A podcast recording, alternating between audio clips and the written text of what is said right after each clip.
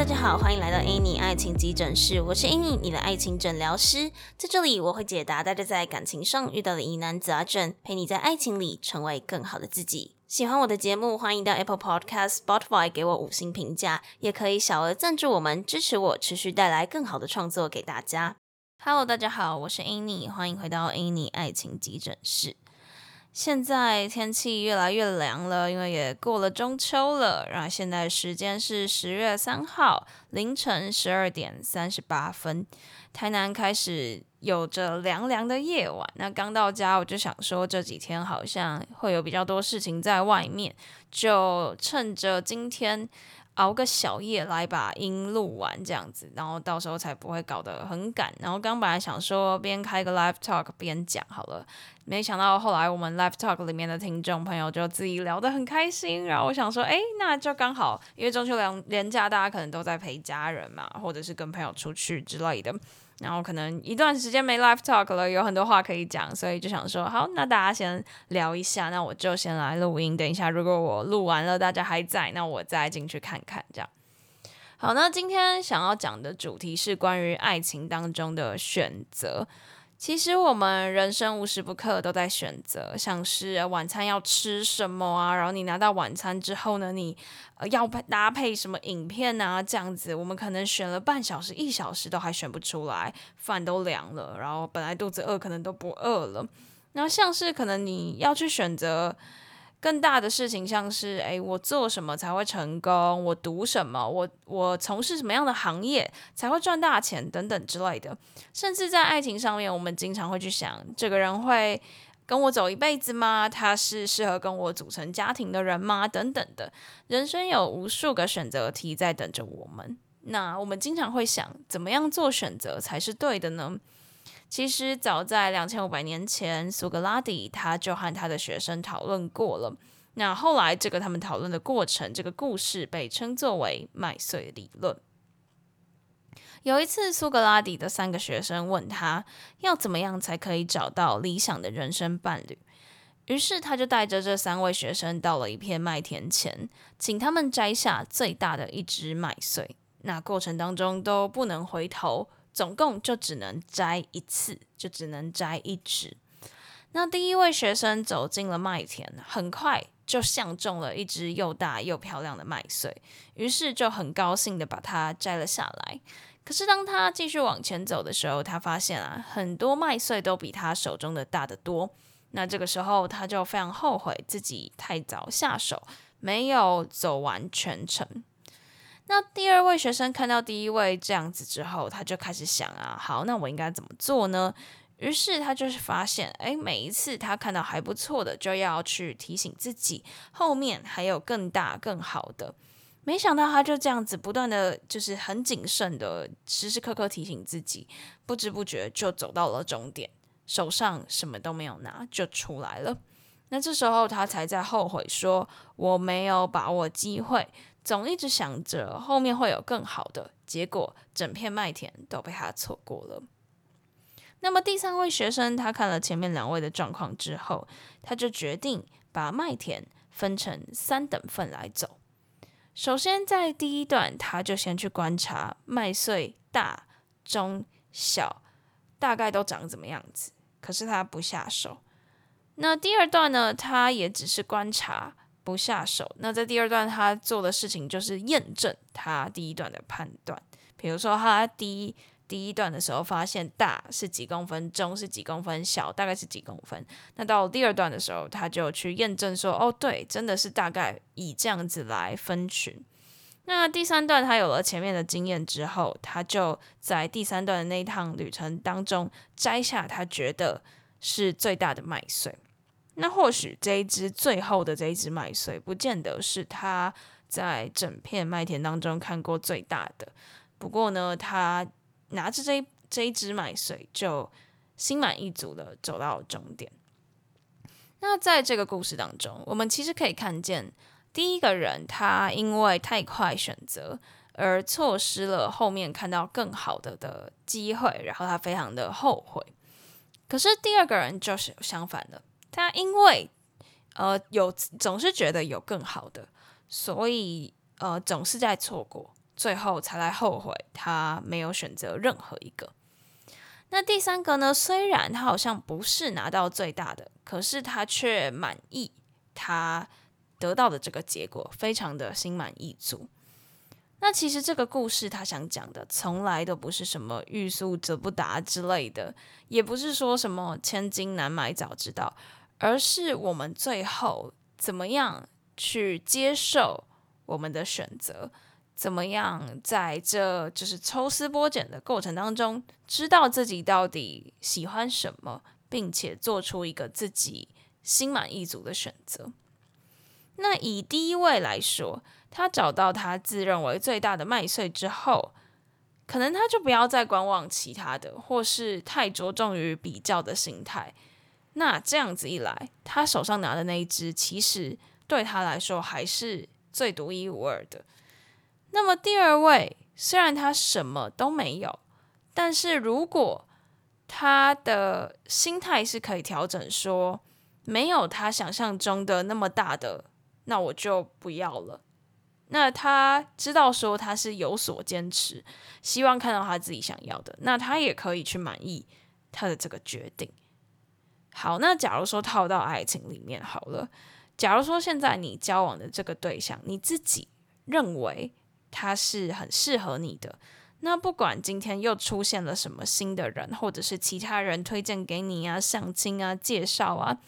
你都不会有那种比较的心态，因为你相信你所看上的这个伴侣是对你来说最好的，那你就不会有一种后悔的心，因为你知道你做出来的选择是你自己满意的。那如果说是套在第二位里，要以爱情的故事来套在第二位里，如果今天就是呃很多人说你是不是呃就是至少找一个伴什么之类的，但是你自己知道你宁缺毋滥，就是你知道说哦哦我知道为什么我做下这个选择，我知道为什么我不选择他，是因为我有一个自己期待的想象。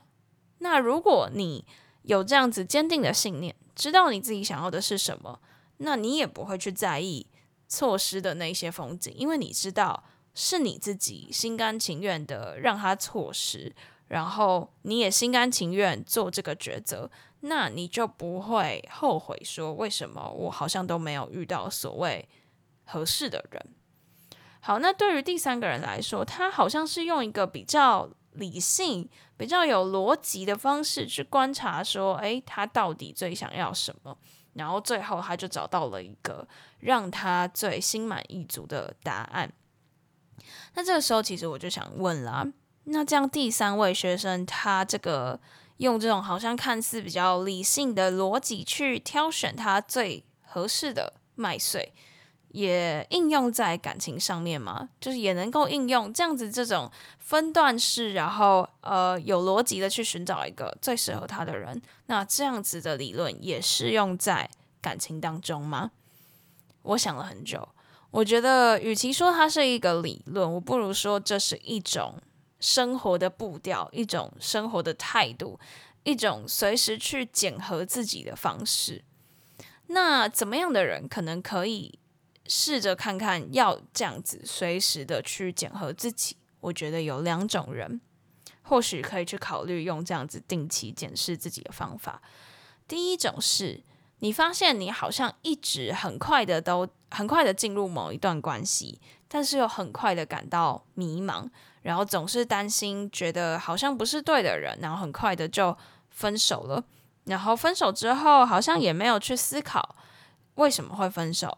又遇到了下一个人，又很快的又进入了一段关系，然后不断的这样子恶性循环，然后觉得即便身边一直有人，好像都没有那种爱情的感觉。如果你是这样一种人的话，或许可以考虑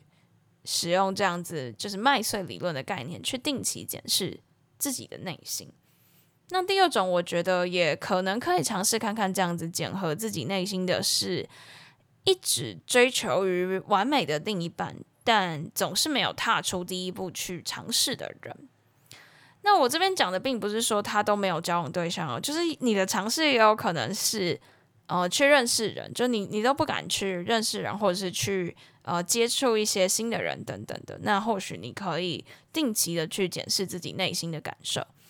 那为什么会说这两种人可能可以想想看麦穗理论的概念呢？因为第一种人他就是不断的进入这个呃很快的进入关系又分手，进入关系又分手的这种恶性循环里面。那其实他背后真的原因是，他其实还不确定他自己真正想要的是什么。那可能他在拥有一段关系之后，还会到处的比较，然后就是觉得说，哎，是不是这个不好啊？是不是他推荐给我的比较好？是不是啊？看到朋友在社群媒体上都很幸福，是不是像那样子的人比较好？等等之类的。他其实没有。全心全意的专注于他此时此刻这段感情上面，总是，呃，好像明明身处一段自己决定哦，我决定要跟他在一起的这段关系上，却还是一直，嗯、担心自己选的不是所谓的合适的人。那他并不仅是没有专心在当下，也可能在分开之后没有去思考。分开的原因，就很快的又进入了下一段关系，那这可能就会有一些恶性循环。那为什么说第二种人可以尝试呢？因为第二种人他从来没有踏出第一步，然后也没有办法确定自己在感情当中的模样，以及他自己喜欢的样子。当然，与自己对话，然后了解自己的内心非常的重要。不过，有的时候我们也可以利用群体的相处来更知道自己在意的到底是什么。就像，呃，以人为镜，可以明得失嘛，对吧？所以，我们透过他人的借镜，跟他人的相处，我们其实也可以去了解自己。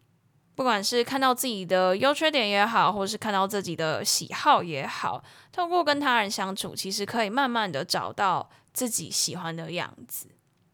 当然，也没有说一定要有一个另一半，一定要进入一段关系才是对的。只是说，如果你深深的渴望着爱情，却迟迟不敢踏出第一步的话，或许你可以先试着与人相处，然后去参加一些会让你自在的群体。定期的检视自己内心的想法，就像刚刚讲到麦穗理论，你定期去检视自己踏出了这一步之后，你内心的想法，那不见得你最后一定真的要有在一起才叫做是成功，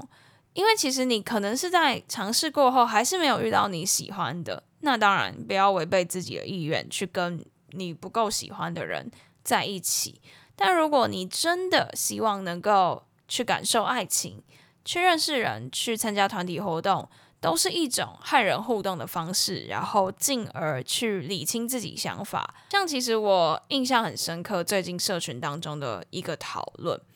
有一位新伙伴，他加入了之后，他列出了很多他在感情当中感到迷茫的一些议题。然后他说，他读了很多书，尝试了很多方法，然后也跟我们分享他就是在自我觉察时做下的一些笔记，以及他寻求的一些资源啊、一些帮助等等的。然后他就说，呃，可是我觉得我好像做了这些，好像真的遇到一些事情的时候，还是很容易会掉入迷茫的状态。那这个时候，我们另外一位群友他就说了，他说虽然。你可能还是容易掉到原本的状态，可是我相信你也会更快的找到逃脱的方法。其实我看到这一句的时候，我觉得还蛮感动的，因为有时候我们在精进自己的时候，你总是会看到不好的那一面，你还没有完成的那一面，你怎么又回到原点的那一面？可是，一旦你踏出了一些改变，那其实都会不一样。不见得你现在马上就可以爬出来，可是你可以用删去法也好，用经验法则也好，慢慢的知道更快的爬出来的途径。所以其实我真的觉得，就看到这段讨论，我也想到今天这个麦穗理论的分享，因为有时候有些人他可能觉得啊，我做了那么多，为什么我还是没有得到另一半？我是不是干脆就放弃好了？可是。真的只有得到另一半才称得上算是你做这些努力的成功吗？或许你又更了解了自己一点，或许你又更知道你喜欢怎么样的对象。那其实这一点一滴的都会逐渐构成越来越好的你。那有些人可能会问说：好，那我真的去呃踏出了第一步，我真的去好好了解自己，真的去定期检视我内心的感受。那我怎么样知道我找到了最适合的另一半？怎么样知道哦，可能这个人可以跟我结婚等等之类的。好，那我们就以刚刚说到的麦穗理论来举例好了。假设我们就以三年为限，因为他刚刚是三位学生嘛，那就是这样子比较好理解。那假设假设这是一个很极端的假设哦，现实生活中其实应该不会存在的。我们希望三年可以找到最适合的另一半，然后知道哦，好，我又要跟他结婚了。那我们就先把这个三年拆成三个一年，就跟那个第三位学生一样。那前两年呢，就用来观察，用来相处，然后在最后一年确定我最适合自己的另一半是不是他这样。那当我们分成三等份的时候，好像前面两等份你就是拿来确定你最基本的满意标准吗？当然也不是说就是哦两等份两年你就可以去决定一切，也不是说我一定要全部均分成三等份。过程中每一次的争吵，然后每一次的挑战，每一次的沟通，其实我觉得这都是停下来检视自己的关卡，也都是一等份的概念。所以，呃，好像透过这样子的方式，我觉得可能像是，与其说是帮助你找到适合的人，我更想说的是，他可能是降低你最后这个结果是你不满意的的这个风险。因为其实，呃，刚刚在讲说苏格拉底跟他的学生的互动，你们也有听到吗？最后第三个人他其实不见得选的是最大的麦穗，可是他不曾不会因为这样而感到后悔。所以，如果你定期去检视自己，最后最后的那个结果，或许你呃未来的你回来看，不会觉得是你觉得最对的那个人，但是因为在你每一个阶段都有去检视过。它可能会降低你看错人的风险，并且让你时时刻刻的去检视自我，看看当下你想象的爱情是不是跟你身边的这样子的人一起度过。所以，其实我认为这个麦穗理论，它从来都不是要你去在意说哦，到底我这个时间目标设定多长，我要切成几等份。不是要你去在意说，哦，我现在到底到了第几等份、第几个阶段，而是要提醒你时时刻刻的去检视你自己内心的感受。就像我刚刚讲的，其实遇到沟通的时候，遇到有一些价值观的不合，其实呃，化危机为转机，它都是一个让你可以去停下来检视这段关系的关卡。所以啊，我必须要声明，就是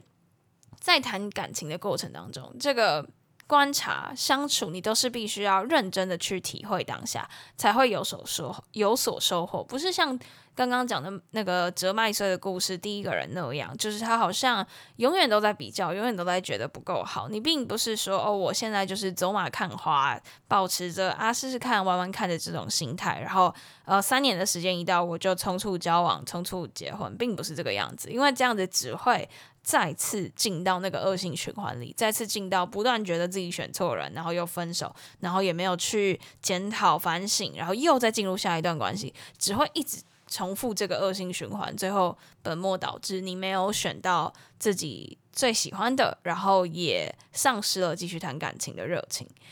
那而上面说到的三等份，其实我觉得这个，假如你真的好，我们就讲具体一点，你真的希望你自己。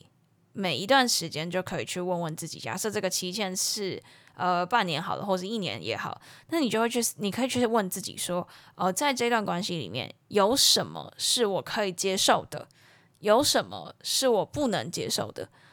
就像第三位学生他在评估什么是大，什么是中，什么是小的那样子的感觉，你去分类自己的这些感受。那针对你觉得不能接受的那些价值观，你跟你伴侣相处下来，你觉得那些不能接受的价值观，你在下一阶段的时候，可能可以试着去调和看看，看看你有没有办法找到一个更好的沟通方式，或是彼此之间磨合出来两个人都 OK 都舒适的方式。或者是说，诶，随着时间一过，可能你本来在意的事情，你下一阶段就没，其实没那么在意了。又或者是说，好，那前面的事情没了，你又发现了一些新的，可能年纪到了，或是人生的成长阶段到了，又有一些新的价值观是你呃，想要和对方会有一些新的碰撞的。那每一个阶段，你都可以这样子停下来去检视自己，哪一些是你觉得很棒的，哪一些是你觉得还需要调整的。那还可以调整的那些部分，有办法调整吗？那没办法调整的话，我们是不是要做出一些选择？那在这样不断的呃反思的过程当中，你就会知道，那这个整体平衡下来，是不是你自己满意的，是不是你自己可以接受的？因为毕竟。我觉得啦，你要说有没有一个十全十美的对象，或许有，但如果当没有的时候，就是要去衡量你能不能够接受。因为其实像我觉得啦，我在我在寻找伴侣的过程中，我在跟我伴侣相处的过程中，其实有的时候我内心也会有很多想象，对于这个人的不管是呃职业啊、外貌啊、价值观啊、内心啊、内涵啊，我其实会有很多想象。可是交往交往交往着，可能到了某某一年的纪念日，我就会在想，诶，其实当初我好像我想象的这个人，跟现在我身边的这个人，其实大相径庭，就是差蛮多的。可是我其实好像一点都不在意，因为我知道我现在我觉得很满意，因为即便他有一些没有达到，但是他在其他地方让我过得很开心。那整体平衡下来，我觉得是我很满意的，我心满意足的这样。那当然，也有人可能他一段关系经历了一段关系就可以找到他自己满意的标准。那也有可能他三年过后都没有找到合适的另一半。可是我相信，在这个过程当中，你一定会透过反复的检视自己，反复的去呃在意自己内心的感受，来知道说，呃现在的你又比过去的你更知道自己想要的是什么。其实啊，我很难告诉你怎么样叫做适合，因为每一个人对于适合的定义其实都不太一样。但我想说的就是，我觉得重视自己的感受真的很重要。像有时候我们常常会听到人家说：“哦，我跟我的另一半相处起来很舒服。”那你会可能会问他说，什么叫做很舒服？是指说哦，他赚很多钱吗？他啊，他对你很好吗？还是怎么样怎么样？可是这个具体的什么叫做很舒服，好像你他也说不出来。那其实那就是一种，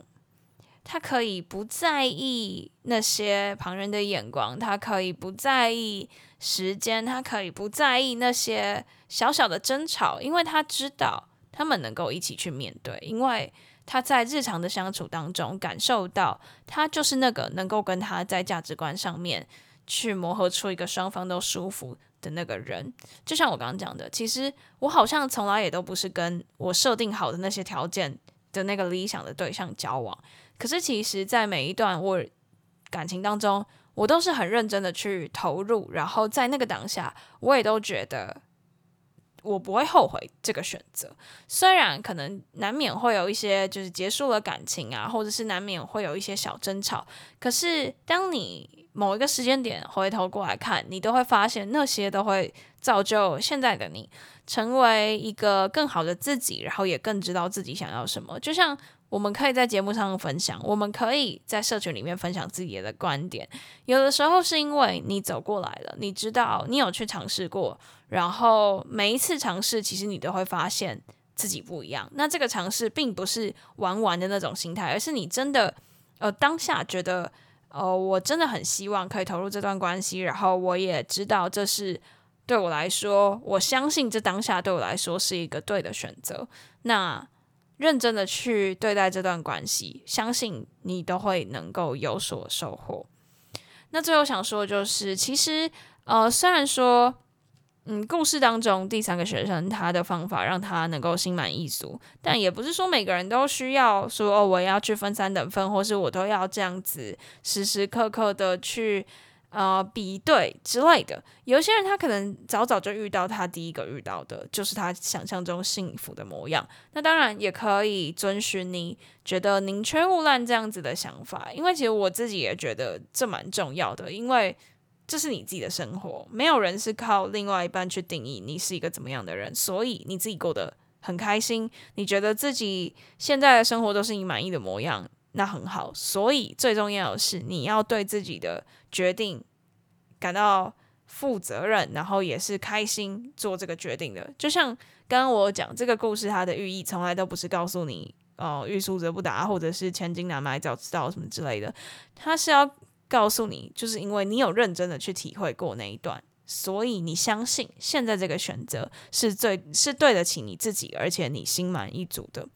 那么当然，在时间有限的情况之下，我们都没有呃坐上时光机重新返老还童再来一次的机会。要拥有一个最美的、最完美的决定，其实有时候很难。我们不一定每一次都能把握，然后可能也经常会活在后悔啊，或者是比较的这样的心。可是对于那些过去的、未来的那些都没有办法再重新来过，或者是再倒带过。那我觉得就是珍惜当下吧。如果你当下是有认真的去体验。这一个 moment，然后当下的去知道为什么你做出这个决定。那即便像第三个人一样，他并没有得到最大的大最大的稻穗，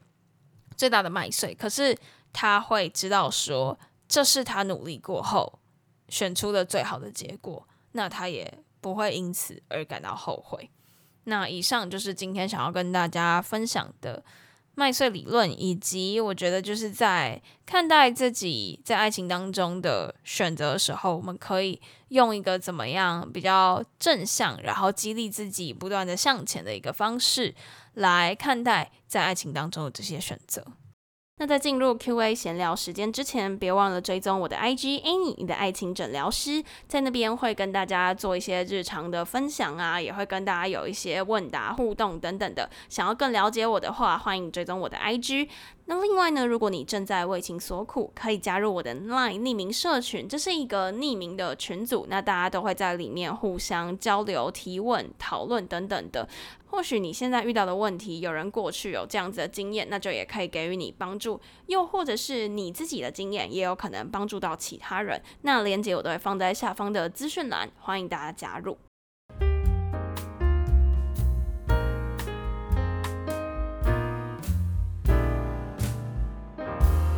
那今天 Q&A 时间，想要来跟大家分享的是一个社群里面的提问。那呃，有一位伙伴呢，他说到他呃，目前有一个正在聊天的对象，然后比他大十二岁。然后他就说，呃，他跟这个差十二岁的对象呢，还没交往，可是他就发现他们之间有一些价值观的差异，特别是在旅游上面。比如说，可能呃，对方想要跟团，然后他比较喜欢自由行，或是对方喜欢去的国家，他不喜欢去，或是对方的旅游形态，比如可能是比较松散的，但他是喜欢，就是哦，既然来了就都要玩到，类似这样子的差异。然后我们就问他说：“诶，那你有跟伴侣，对，也不是伴侣，还没有交往，就是有跟这个对象讨论看看这方面的价值观吗？”其实有时候你别不是要直接就是。单刀直入的杀进这个主题，有时候是说，诶，那假设我们要一起出去玩，那可能你会想要去哪些地方啊？或者是说，诶，那你最近有什么旅游规划啊？等等之类的，然后进而去问他说，诶，你为什么会想要去这边啊？为什么会想要用这样子的方式啊？然后去聊聊看，看看你们之间，就是假如说有。一样，那当然 OK，那很好。那如果说没有一样也没关系，你们可以去，你可以去问问看，为什么他那样子选择，然后来看看说，诶，那你能不能够理解，或者是说去想想看，你们之间有没有办法磨合？其实这是可以去讨论看看的。所以我们就问他啦，那你们有聊过这方面的事情吗？于是，这个提问的伙伴他就说，他不敢去聊这件事情，因为他总觉得，因为对方大他十二岁，所以讲话的时候总是会有一种说教的感觉，所以他就不敢不敢讲，不敢讲说，呃，我其实跟你的想法不一样，或者我其实想要跟你沟通看看这方面的就是价值观落差什么的，他完全不敢说出他自己内心的想法，然后。我们就在想，为什么他会就是曾经就是会担心这件事情，是因为可能比较没有自信吗？比较害羞吗？还是过去经历了什么事？于是他就讲了，过去他可能交往的对象都是比他大蛮多岁的，可能大七岁、大九岁，确切的数字我有点不太确定。然后过往的经验让他发现说，好像这些年纪与他落差比较大的人，容易有那样子说教的感觉，然后让他不敢表达他自己的意见。那这时候，其实我觉得很多事情其实是一体两面的。当然，这些年纪比他大的对象，有可能真的用了说教的方式让他感受到不适。不过呢，呃，我在想，有一些时候，其实不见得是只有年纪大的人会对你说教，不见得是只有年纪比你大的人会对你说教。有一些人，他可能自认为他懂得比你多，或是他交过的男友、女友比你多，所以他可以教你要怎么做。可是，其实，在一段关系里面，既然你们即将成为伴侣，那这就是一个平等、健康的关系，不应该存在着谁。好像地位比较崇高，谁地位比较低下的这种不健康的、不对等的关系。那除了是，当然，如果他真的是在说教，他可能也需要去调整他与你沟通的态度。不过，或许你也可以试着去表达你自己的感受，因为无论今天你交往的对象是比你大、比你小、跟你一样大，都会遇到需要去表达自己内心想法的时候，因为。总是会有沟通要沟通的事，而且况且现在还没有还没有正式交往，和这个差十二岁的还没有正式交往，就开始担心说，哎，没有办法沟通，然后不敢讲的话，那其实交往之后会遇到的摩擦和冲突，还有意见不合，其实是越来越多的。因为你们要交往，你们可能还要住在一起，然后放长远一点，你们可能还要去考虑家庭等等之类的，这其实是会有更多价值观上的落差。那这个时候有没有一个平等的沟通方式就变得很重要。其实，呃，群内也有一位就是有谈过年年纪相差比较多岁数的伙伴，他就表达说，其实有时候他跟他这个呃前任，虽然前任比他年纪大很多，可是有时候做很多抉择，前任是非常幼稚，然后可能不理性等等之类的。那所以从这样子的。呃，我们可以看得出来，其实有时候不见得说谁年纪大，谁教过的比较多，他就懂得比较多。不应该用这样子的方式去比较，然后不应该有一个优劣或者是谁高谁低的关系，反而是找到一个舒适平等的相处方式，就是不要预设立场说，呃，他年纪比较大，所以他对我说教是理所当然的，然后基于害怕争执，或者是基于害怕不会走入一段关系，而不去谈。这件事情，因为以后只会越来越遇到。那呃，这个提问的伙伴他有讲到说，他觉得如果去聊这方面的议题，他们就不会交往了。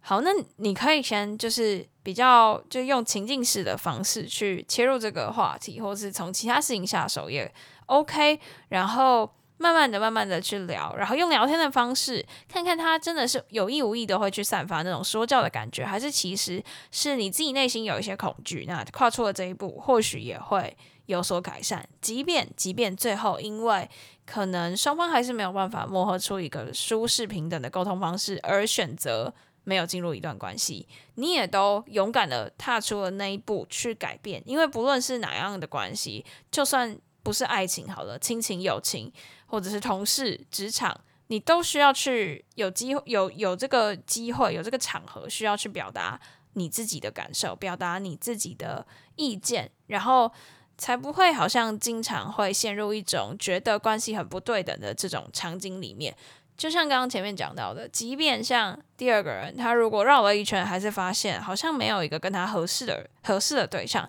但是至少他。努力过了，然后知道自己坚定的信念是什么，然后知道什么是自己要的，什么是自己不希望的。那经过过这个踏出去的第一步，你都会知道自己想要的是什么。即便或许现状不是你最满意的，但你都可以慢慢收敛出一个能够指引你往你喜欢的方向前进的这个动力。那今天结尾的这个 Q&A 闲聊时间，就跟大家分享社群里面的这个故事。那今天的分享就到此结束啦！喜欢的话，别忘了动动小手到 Apple Podcast、Spotify 给我们五星评价留言，也可以小额资助我们继续创作。感谢大家的支持，那我们就下集见啦，拜拜！